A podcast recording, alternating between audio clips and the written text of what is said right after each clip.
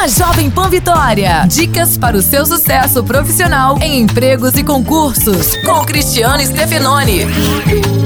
Na hora de falar sobre as suas experiências profissionais no currículo, cuidado para não se elogiar demais e dar números difíceis de serem checados, como por exemplo, que você aumentou os lucros da empresa em tantos por cento. Coloque o local onde trabalhou, o ano que entrou e saiu de lá e as atividades exercidas. Se forem muitas, resuma para não cansar a leitura. A experiência deve ser colocada por ordem de data e importância, sempre da mais recente para a mais antiga. E evite citar atividades feitas há muitos anos e que hoje não tem nada a ver com a sua realidade. Abraço, sucesso e até a próxima.